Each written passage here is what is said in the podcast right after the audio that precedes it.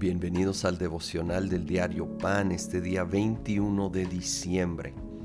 Estamos continuando en Apocalipsis, ahora el capítulo 16, donde empieza a describir las siete copas de la ira de Dios. Vimos siete sellos en el rollo, en el séptimo empezaron siete toques de trompeta y con esa última, estas siete copas de la ira de Dios, que ya es la conclusión de la gran tribulación.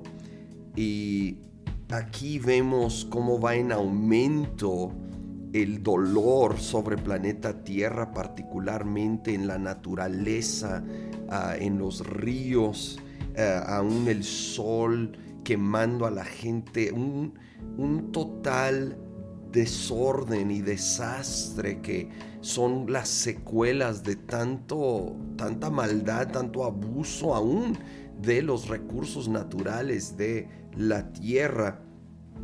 Leo en el versículo 4, el tercer ángel derramó su copa sobre los ríos y los manantiales y estos se convirtieron en sangre Oí que el ángel de las aguas decía, justo eres tú el santo, que eres el que eras, porque juzgas así. Ellos derramaron la sangre de santos y de profetas, y tú les has dado a beber sangre como se lo merecen. Oí también que el altar respondía, así es, Señor Dios Todopoderoso, verdaderos y justos tus juicios.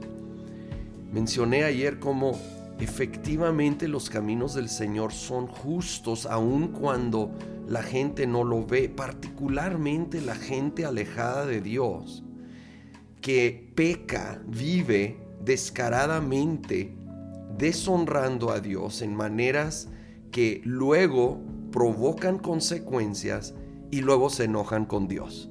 Esa es la ironía. Hasta culpan a Dios y pierden de vista que en gran parte estamos viviendo las consecuencias de nuestras acciones, ya sea de uno directamente o bien de la maldad general del mundo. Entonces, que Dios permita que vivamos con las consecuencias de esas acciones no es injusticia en ninguna manera. Más adelante, más adelante en el versículo 15, Dice, cuidado, vengo como un ladrón. Dichoso el que se mantenga despierto con su ropa a la mano, no sea que ande desnudo y sufra vergüenza por su desnudez. Entonces los espíritus de los demonios reunieron a los reyes en el lugar en hebreo que se llama Armagedón. El séptimo ángel derramó su copa en el aire y desde el trono del templo salió un vozarrón que decía, se acabó. Y así concluye el Señor habla de su regreso como un ladrón en la noche sorpresivamente, aunque nos da muchas señales de todos modos, va a haber el elemento de sorpresa y cómo debemos de encontrarnos preparados. A eso se refiere esta analogía de no encontrarse desnudos, sino con la ropa a la mano. Las escrituras nos llaman a revestirnos con el Señor Jesucristo que es otra manera de, decir ser llenos del Espíritu Santo, caminar en comunión con Él, dependiendo de Él y no de nuestras propias fuerzas que se agotan y terminamos simbólicamente desnudos, descubiertos.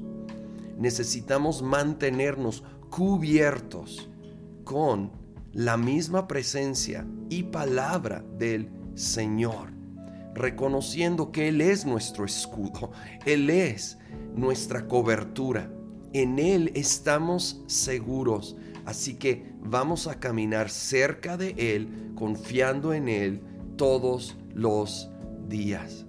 Señor, gracias que tú nos cubres, que tú nos proteges. Señor, que podemos vivir confiados aún en los tiempos más tormentosos. Gracias, Señor y Señor, reconocemos que aún cuando a veces es difícil de, enfrentar el dolor en este mundo, jamás es por injusticia divina. Señor, aun cuando no entendemos tus caminos, tus pensamientos, porque son mucho, mucho más altos que los nuestros. sabemos que realmente son justos. Así que nos aferramos a ti, nos cubrimos de ti, en el nombre de Cristo Jesús. Amén.